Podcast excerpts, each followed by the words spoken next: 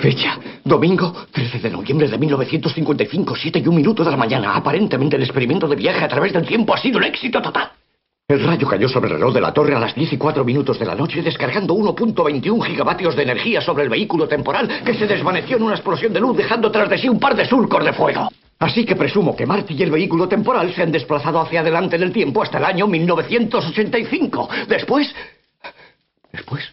No logro recordar lo ocurrido. De hecho, ni siquiera recuerdo cómo volví a casa. Quizá los gigavatios que recibí, combinados con el campo de desplazamiento temporal generado por el vehículo, produjeron una disfunción de mis ondas cerebrales, lo que me indujo a sufrir una amnesia pasajera.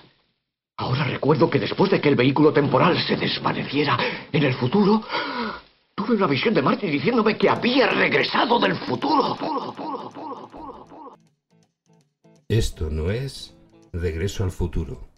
Esto es la sintonía de Futuro Imperfecto. Desde el estudio de los Salares, en nuestra cuarta temporada y nuestro cuarto programa. Pues qué va a ser, pues claro, pues no podía ser de otra forma, ya lo sabéis. Pues claro que sí.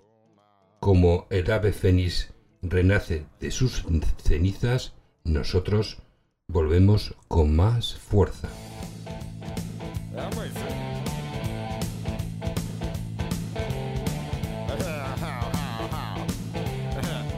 Quien nos habla, Javi Pater, nuestra nave que viaja al futuro, despega para recorrer nuestras secciones Cultura, El Rincón del Druida, Paseo por las Tres Culturas, Espacio para Reflexionar y mucha, mucha música.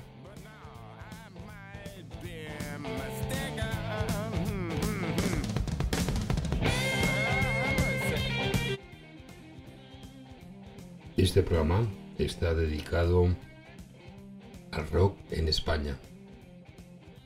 Este primer programa eh, serán los inicios del rock. Nos encontraremos en los próximos programas en los que hablaremos también de la movida, del rock urbano, del rock andaluz, de todas las variantes que ha tenido el rock en, nuestro país. Bueno, pues el, el rock en definitiva es una música eh, que procede de, es una amalgama de muchas músicas. Eh, viene el rock and roll, del blues, rhythm and blues, country, rockabilly, jazz. Como veréis, pues está enriquecida de unas grandes músicas. Eh, el rock, pues en definitiva el rock es una forma de ver la vida. Es decir, cuando nosotros sentimos esta música, es yo ante todo es porque veo la vida de una forma eh, que tiene que ser más justa, em, donde no haya fronteras, donde eh, eh, sea todo una forma muy, muy diferente de la que es ahora mismo.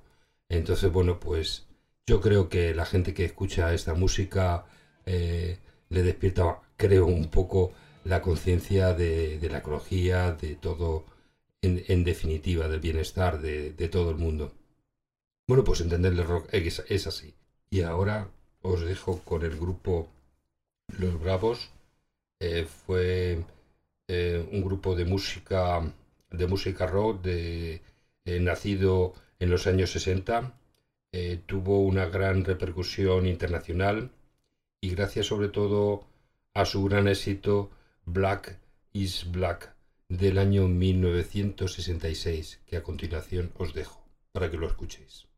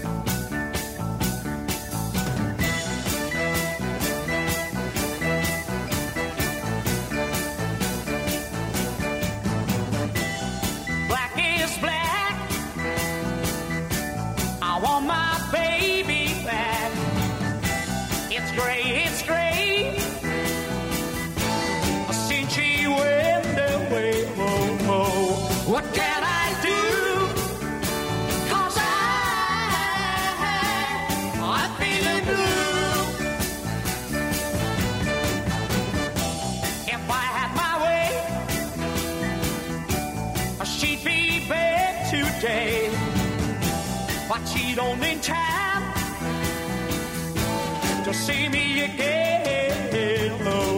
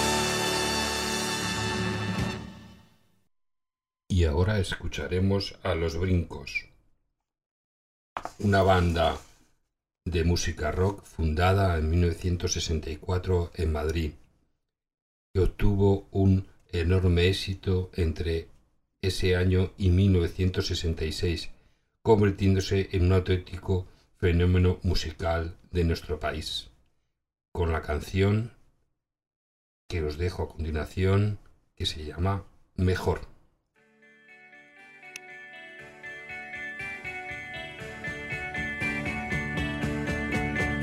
mejor.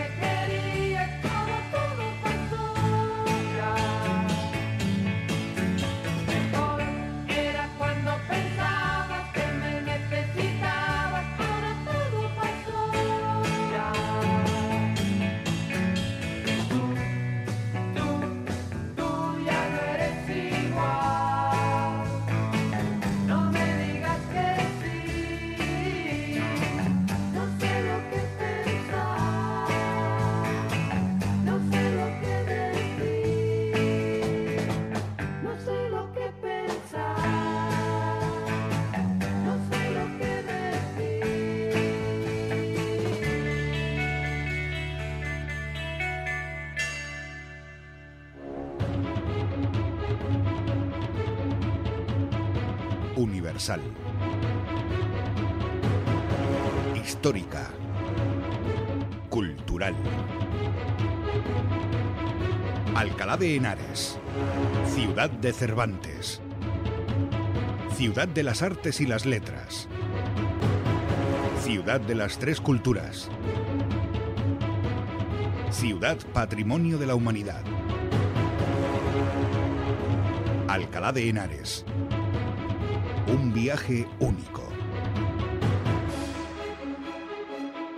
Una experiencia única.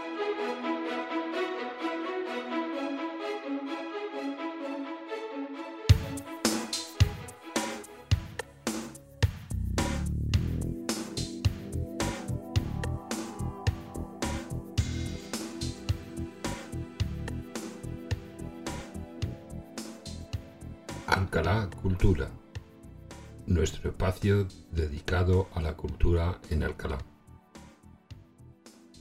Empezamos por las visitas al Jardín Botánico que se encuentra en el campus universitario, después las salas de exposiciones, la fábrica del humor, la exposición que se podrá visitar que se llama Artas, es un proyecto realizado por Antonia Tore- Torello Torrens. En el claustro de los Caracholos, la exposición Un viaje americano y abstracciones y otros recuerdos. En el Museo de Arte Iberoamericano encontraremos en las primeras salas se exhibe un viaje americano el legado artístico de José Félix Joplis. De- después tenemos también el auditorio de, de los Basilios, la aula de música. En la capilla del oidor, Alcalá, cinco siglos de gigantes, que está de, hasta el día 27 de septiembre y es una muestra la historia de los gigantes que salen por la feria de Alcalá. Después en la casa de la entrevista, dibujos de Guillermo Pérez Villalta para los viajes de Gulliver. Esto está hasta el 9 de agosto. En el antiguo Hospital de Santa María Rica, Piedad Isla, realismo poético. Esto estará hasta el día 6 de septiembre. Para cualquier consulta en culturaalcalá.es o uah.es. También tenemos el Museo Arqueológico que acoge las exposiciones permanentes y temporales. Y aquí podréis consultar en la siguiente dirección museoarqueológicoregional.org. Y a continuación, María José os comenta cómo contactar con nosotros. Muy buenas, ahora os vamos a recordar nuestras vías de contacto.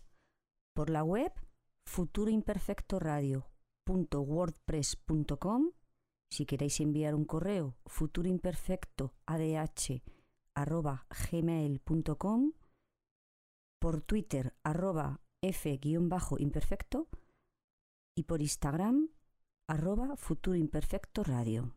Estamos deseando recibir vuestros comentarios. y nos podéis seguir por las siguientes plataformas de iVoox, Spotify, Radio Public, Anchor, Google Podcast, Breaker, Overcast y Apple Podcast. Y no dejéis de suscribiros en cualquier canal donde nos escuchéis. A continuación os voy a hablar de Miguel Ríos Campaña. Nació en Granada el 7 de junio de 1944, conocido simplemente como Miguel Ríos, un cantante y compositor de rock español y uno de los pioneros de este género en nuestro país. Hoy sigue en activo. Desde el año 1960, ya han caído años. Cuando fue conocido como Mike Ríos, el rey del twist. Él grabó esta canción que se llama La chica Yeye. Es un título de una popularizada por la actriz y cantante española Conchita Velasco.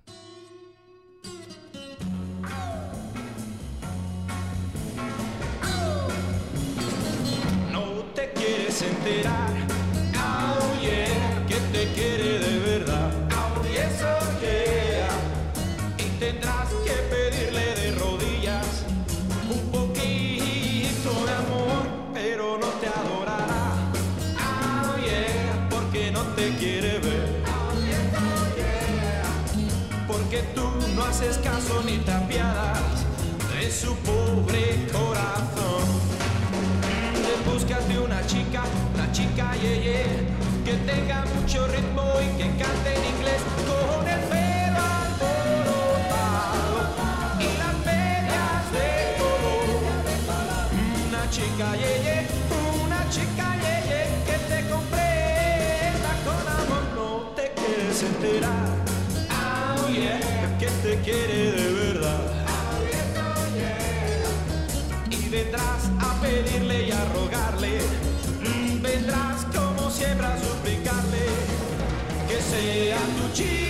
chica, chica, ye, ye, que sea tu chica, ye, ye, anda nena, que sea tu chica, tu chica, ye, ye, que sea tu chica, ye, ye. Oh, nena. Shit, my.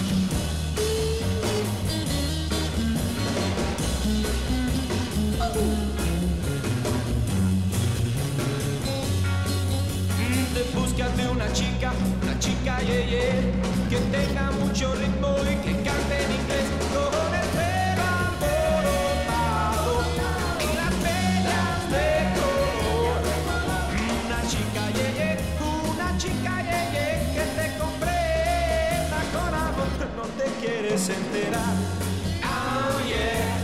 quiere de verdad. Oh yes, oh yeah y vendrás a pedirle y a rogarle y vendrás como siempre a suplicarle que sea tu chica, tu chica, yeah, yeah. que sea tu chica, yeah, oh, baby. que sea tu chica, tu chica, yeah, que sea tu chica, anda nena, que sea tu chica, tu chica, yeah, yeah. Chica, yeah, yeah. oh. ¡Adelante! ¡Rápido! ¡Más rápido! ¡Remad fuerte!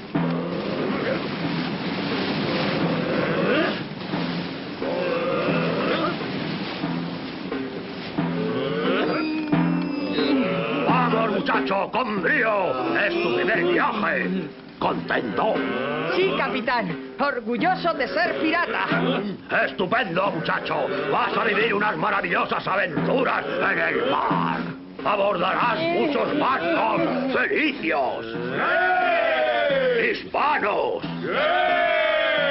¡Bretones! Y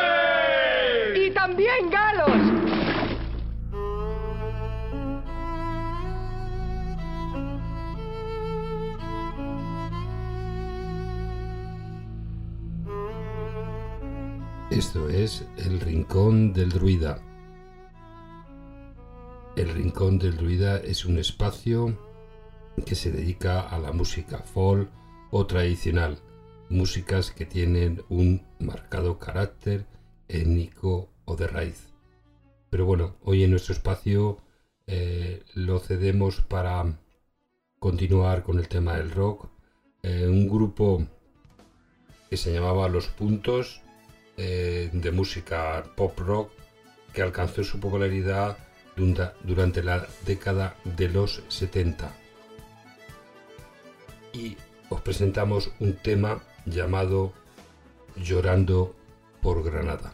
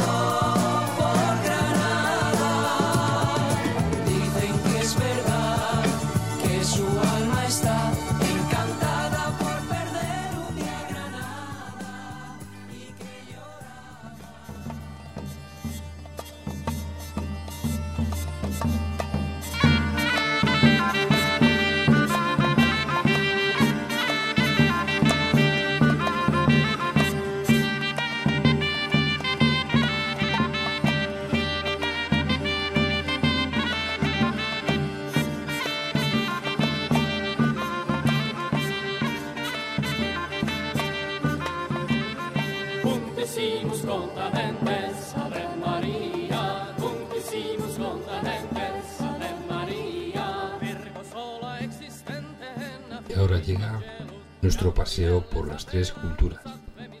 La mejor manera de descubrir Alcalá de Henares. Te ofrecemos la posibilidad de disfrutar de una ciudad única, bucear en los secretos que esconden sus edificios, rincones y descubrir sus leyendas y tradiciones. Hoy os vengo a hablar de una de esas leyendas curiosas que tenemos en nuestra ciudad, la única relacionada con una fuente, una auténtica leyenda al estilo La Boca de la Perità de Roma.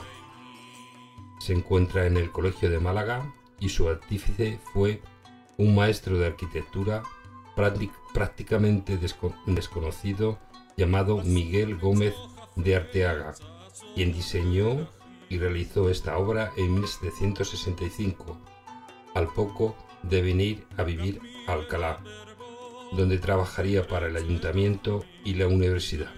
Y aquí os dejo con este reportaje. ¿Conocen ustedes la Boca de la Verità en Roma? Pues que sepan que es uno de los monumentos más visitados por los turistas y sin embargo, la nuestra, conocida también como el polígrafo de la verdad más antiguo que tenemos, es prácticamente una desconocida. A pesar de que diariamente pasan delante de ella cientos de estudiantes de filosofía y letras de la Universidad de Alcalá de Henares. Hola, ¿qué tal? ¿Esta es la Facultad de Filosofía y Letras? Sí, De- sí. ¿Tienes estudiantes de aquí? Sí, sí, yo sí. Tú sí, tú sí y tú no. Visitas guiadas. Ah, visitas guiadas. Vale, vale, a ver, pues me, me viene fenomenal porque es que mm, me han dicho que aquí, aparte de ser una universidad súper antigua y que tiene muchísima historia, eh, hay, una, hay una cosa muy especial aquí en esta facultad. ¿Qué sería? Es lo de la, la mano, ¿verdad? De la Sí, leyenda ¿Tú de- sabes, tú sabes lo que es, ¿no? Sí, sí, ahí es muy gracioso en realidad. ¿Sí? Eh, si queréis os lo enseño. ¿Sí? sí, ¿Podemos venid. entrar? Sí. A ver, Mejor por aquí. a ver. Ah, pero si está aquí mismo en la puerta, ¿es esto de aquí? Justo. Es esta. La de boca aquí. del león. La boca, la boca del león se llama esto. Pero en realidad es una fuente de 1765. Esto es una fuente. A ver. Aquí una vuelta, gracias. Bueno, ¡Hala! ¿De 1700 qué, qué año me has dicho? 65. Es Miguel de Arteaga quien la crea. Es posterior a la construcción de la facultad. 250 y tantos largos. Y el edificio tiene 400. ¿La Universidad de Alcalá entera tiene 400 No, la años? el- Universidad de Alcalá es de 1499. Lo que pasa es que la Facultad de Filosofía y Letras es de 1610. Eh, ¿Pero qué pasa? ¿Que todas las universidades tenían que tener un pozo? Quiero decir, Sí. eh, originalmente, ¿por qué se puso esto aquí? Se construye todo un sistema urbanístico donde el alumnado podía vivir. Era una ciudad universitaria, o sea, que fue la primera ciudad universitaria de España. Sí, Digamos, de como hecho, ciudad. del mundo. ¿Del mundo? Por eso soy patrimonio de la humanidad. Los pozos servían para abastecer a los estudiantes. Ni En más el- ni menos, claro. Exactamente. Esto de aquí, de donde saldría el agua, digamos, ¿no? Esto es, un, es un león. Eso es un león. Y el huequito este, es que me está recordando bastante, esto es como una boca de la verdad. Exactamente. Como la boca de la verdad que hay en Roma. Algo parecido, el boca de la fidelidad.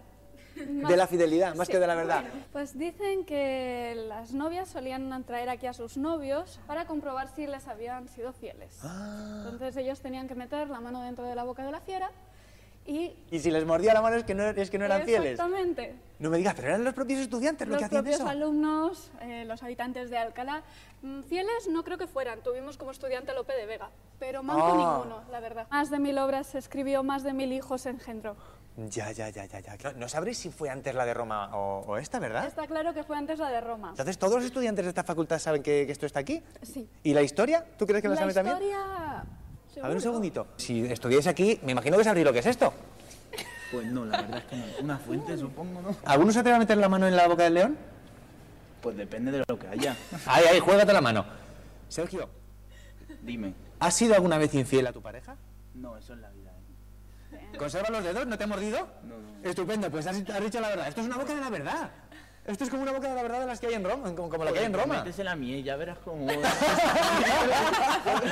Hay que reconocer que los escalones ya tienen unos cuantos años y son un poco incómodos. Por favor, pero es que esto es, mm, es que esto parece un museo más que una, una facultad, ¿no? No es un mal lugar para estudiar letras. Esta imagen que veis es la bóveda celeste de José María Larrondo. Y Es un bebé, ¿no? realmente Eso es. Es el un bebé. Anda. Esta es de finales del siglo XX. La Universidad de Alcalá no tiene una historia única. Nace en 1499, crece con el siglo de oro, va expandiéndose y como tal, evidentemente los edificios cambian. Es patrimonio de la humanidad.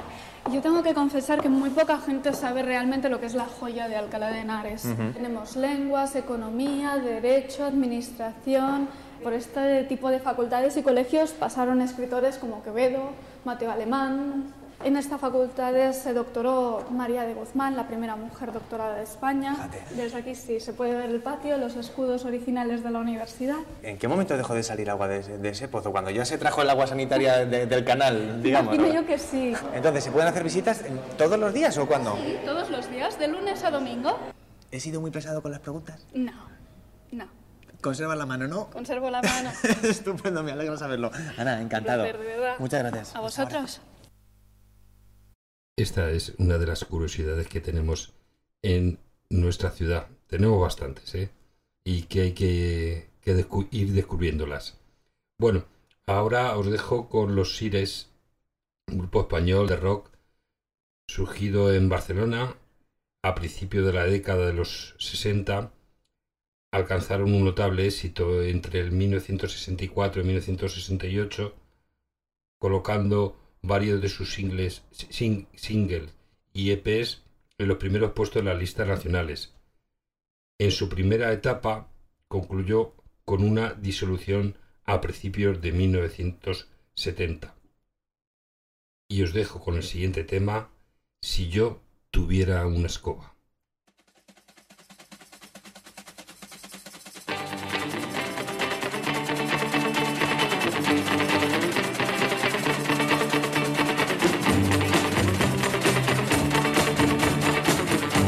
Tuviera una escoba, si yo tuviera una escoba, si yo tuviera una escoba, si yo tuviera una escoba, ¿Cuántas cosas barrería?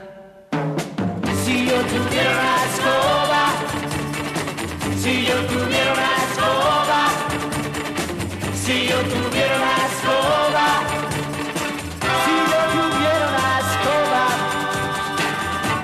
¿cuántas cosas barrería? Primero lo que haría yo primero. Barrería yo el dinero que es la causa y el motivo, hay de tanto desespero. Segundo, lo que haría yo segundo. Barrería bien profundo, todas cuantas cosas sucias se ven por los bajos mundos. Si yo tuviera una escoba, si yo tuviera una escoba, si yo tuviera una escoba, si yo tuviera una escoba, cuántas cosas barrería. Muchachos, os voy a comprar una escoba cada uno. A ver, esto ya lo pasamos.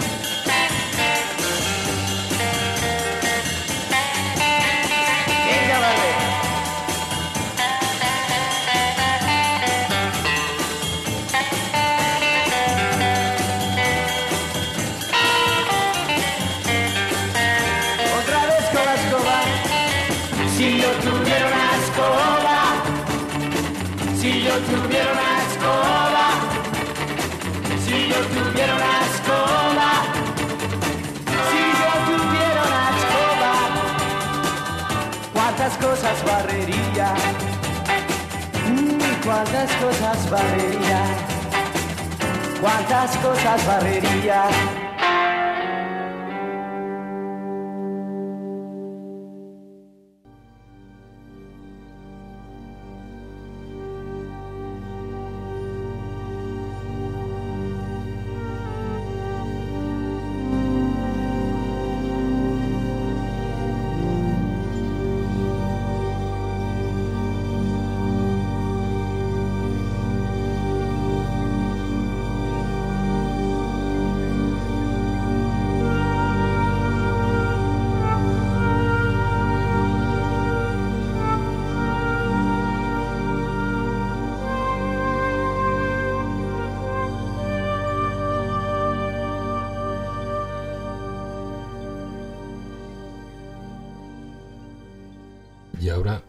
Nuestro, nuestro último espacio.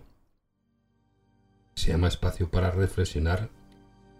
Vamos a presentar el reportaje sobre los inicios del rock en España. Espero que, que os guste este reportaje. Esa música enloquecida, llegada del otro lado del charco, iba a insertarse en la aislada sociedad española como un cuerpo extraño. Hay que reconocer que por la actitud de nuestra clase política y de los dirigentes de los medios de comunicación, de los que mandan las radios y las televisiones, es ciertamente un cuerpo extraño.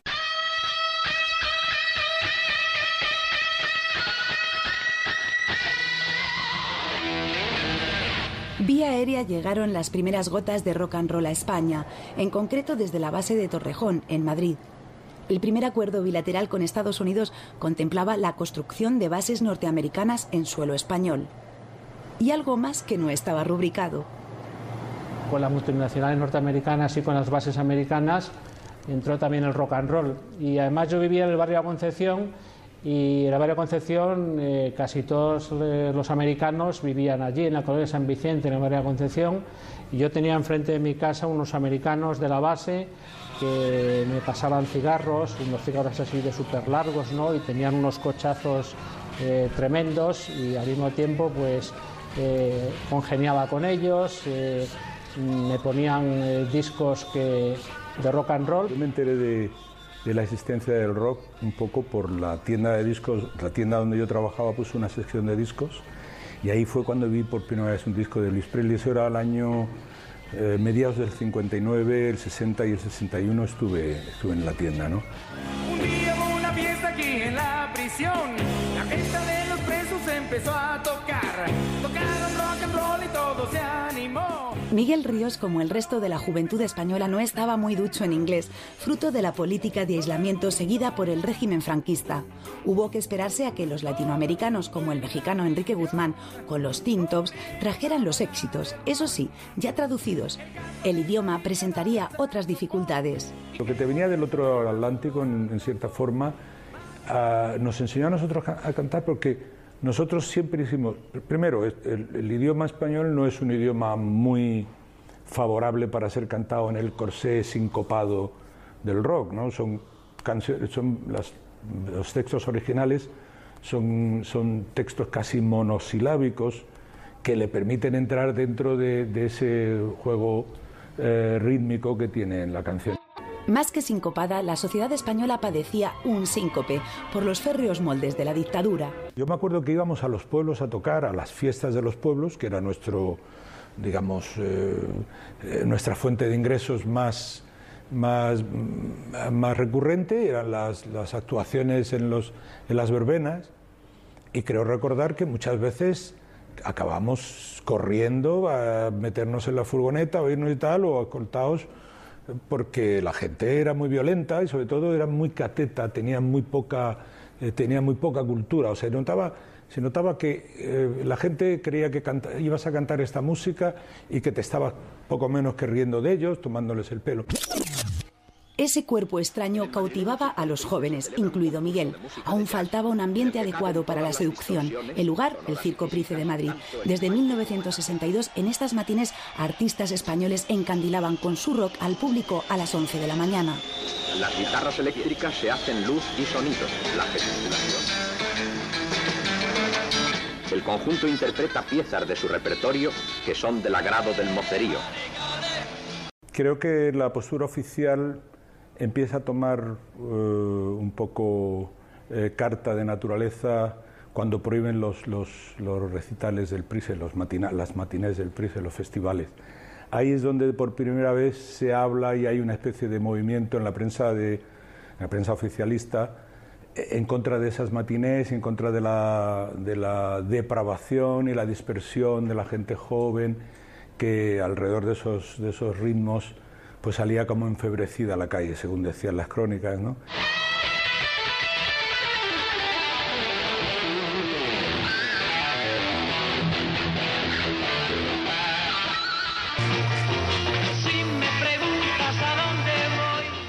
En los ambientes estudiantiles entraba ese cuerpo extraño y nacían los brincos, uno de los más importantes grupos o conjuntos, como se les llamaba entonces, que molestaban más por su estética que por sus letras y que el régimen utilizaba para vender su apertura fuera de España. Es tan importante el rock español nuestro, de los, de los 60, que hay gente que no lo sabe. Pero los brincos en el 65 fueron portada de la Biblia del pop en aquel entonces de Inglaterra, que fue New Musical Express. Yo solo soy un hombre.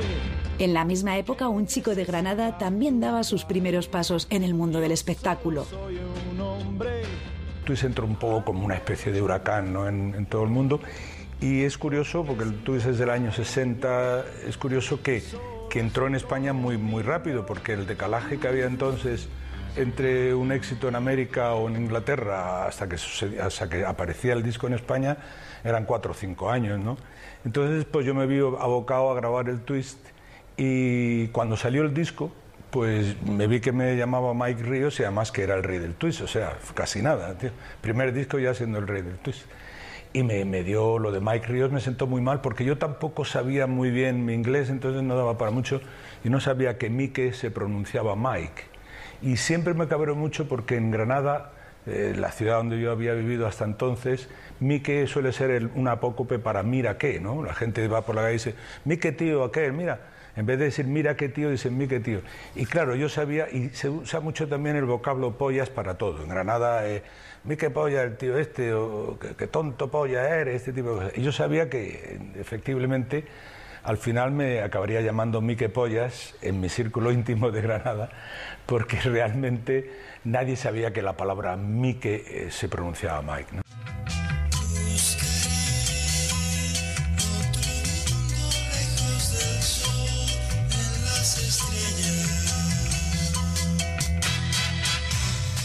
Hacia el año 1966 en España ya existía un mercado del disco y también muchos conjuntos que formaban la primera escena nacional de rock, pese a la adversa situación sociopolítica. Yo creo que el rock molestaba mucho más en aquella época un poco por, el, por los postulados estéticos que por los éticos, ¿no? El hecho de que la gente puede llevar un poco el pelo más largo, que llevar alguna chupa de cuero, que tuviera pues era una actitud un poco más procaz, ¿no? Como con respecto a lo que creía que era la ortodoxia dentro del régimen, ¿no? Pero nosotros no representamos nunca un peligro para la dictadura. Me parece que los primeros grupos que se formaron tanto en Barcelona como en Madrid eran chavales de clase media, casi todos ellos. Eh, por ejemplo, los Sirex pues eran de extracción de clase media, gente que tenía acceso a discos que se podían comprar discos en las tiendas o que estaban al tanto de lo que sonaba en la radio. Los Salvajes de Barcelona igual, Lone Star, los Cheyennes.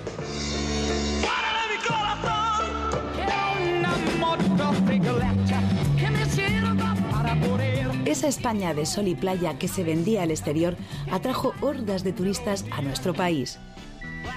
Mike Kennedy llegó a Mallorca para darse un chapuzón y se quedó con los bravos. Nuestro naciente rock se renovaba y se internacionalizaba más. El incipiente mercado musical español se abría y triunfaba allende los Pirineos. Su Black is Black fue un éxito mundial, incluidos Inglaterra y Estados Unidos. De alguna manera, vamos, ha marcado la- mi vida y la de muchas personas. ¿no? Pero era una época en la que incluso los Beatles tuvieron que renunciar a las giras. La industria de la música en vivo no había llegado aún a la madurez.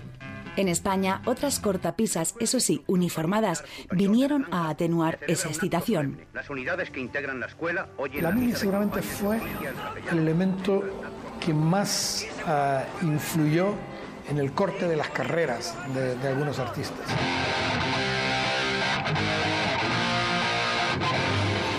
En 1969, el príncipe Juan Carlos es designado sucesor de Franco con el título de rey. Socialmente era una época de, un- de una tristeza acojonante, ¿no? Era, en realidad nosotros porque vivíamos en un globo y teníamos además la, la sensación de estar haciendo algo, de estar eh, descubriendo algo, que era el rock and roll, ¿no? Teníamos la, sensación además de estar transgrediendo de una, una estructura establecida secularmente. Yo la recuerdo con una, eh, con una eh, cierta desazón, es la palabra. Era, yo vivía en pensiones y entonces las pensiones eran muy sórdidas, un olor a repollo horroroso. Poco después, Fernando Arbex formaría Barrabás, su grupo de rock soul. Pero en el trono de la incipiente escena soul española están los pop tops y sobre todo los canarios y su Get On Your Knicks. Ponte de rodillas de Los Canarios, cantada y compuesta por Teddy Bautista y sobre todo tuvo muchísimo éxito por eh, en Estados Unidos en las listas de rhythm blues y de soul en varios estados norteamericanos eh, llegó a los primeros puestos de las listas por su contenido sadomasoquista y erótico.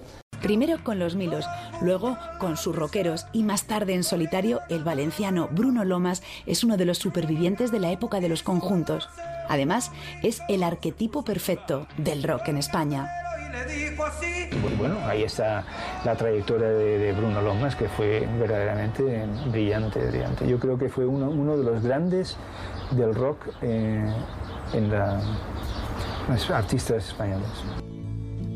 El chico de Granada vuelve a ser Miguel y no Mike, y con el himno de la alegría, una adaptación de la novena de Beethoven y en español, se cuela en las listas americanas.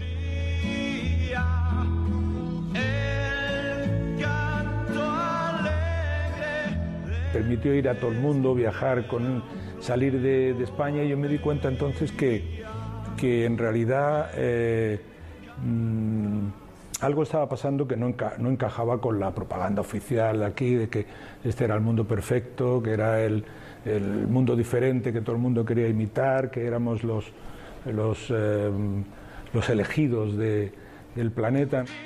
Es la época del hipismo, que llega a España con retraso a través de Ibiza y de los conciertos de rock y amor del propio Miguel. Había más preocupación por, por cantar algo que tuviera que ver con lo que estaba pasando en realidad, que nos explicara, que es al final el- el- el servicio de una canción es explicar el tiempo que le ha tocado vivir.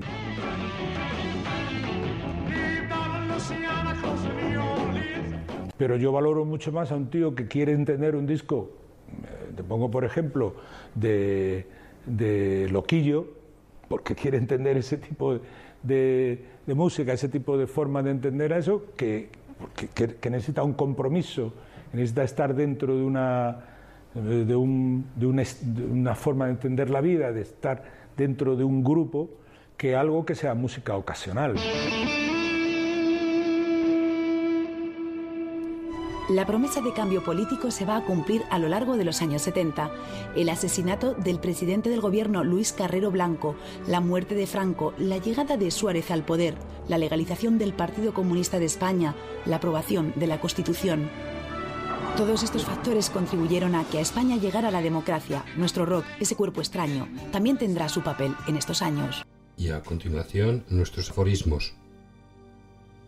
Estados Unidos tuvo 44 presidentes, pero un solo rey, Elvis, John Lennon.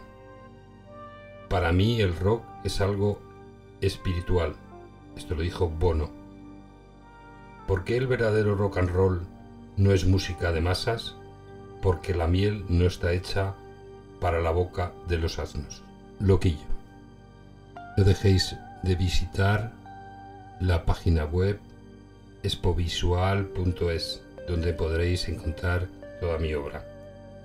Pues como no podía ser de otra forma, nos despedimos con Tony Ronald, nacido en los Países Bajos en 1941 y murió en Barcelona en el año 2013. Cantante que cantaba sus canciones en castellano, catalán e inglés, productor musical que destacó entre los años 1960 y 1970. Os dejamos con este tema que se llama Help. Hasta el próximo programa, que espero que sea muy pronto.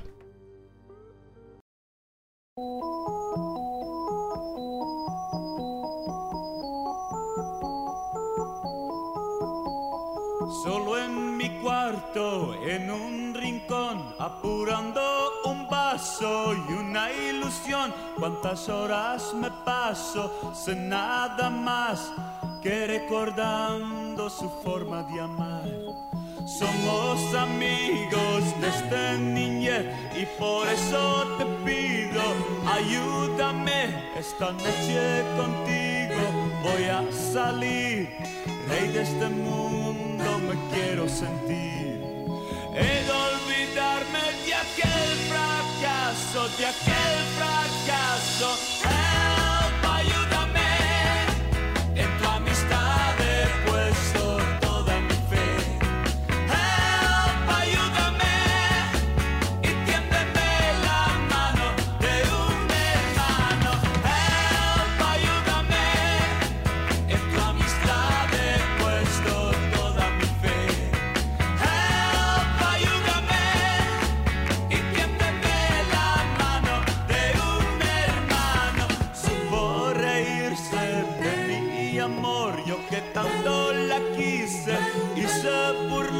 Ya pasé días tristes, ahora cambié de compañía, me hará un gran bien. Somos amigos desde niñez y por eso te pido, ayúdame esta noche contigo. Voy a salir, ley de este mundo me quiero sentir. He fracaso, de aquel fracaso.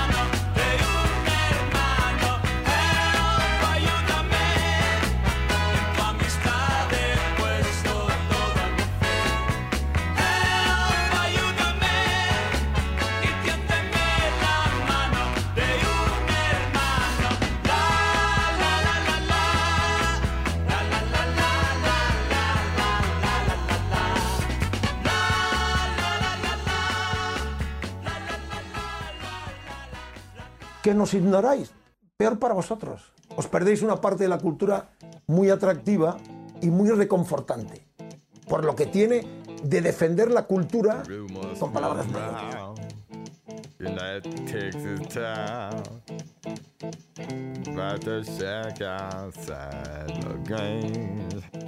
And you know what I'm talking about.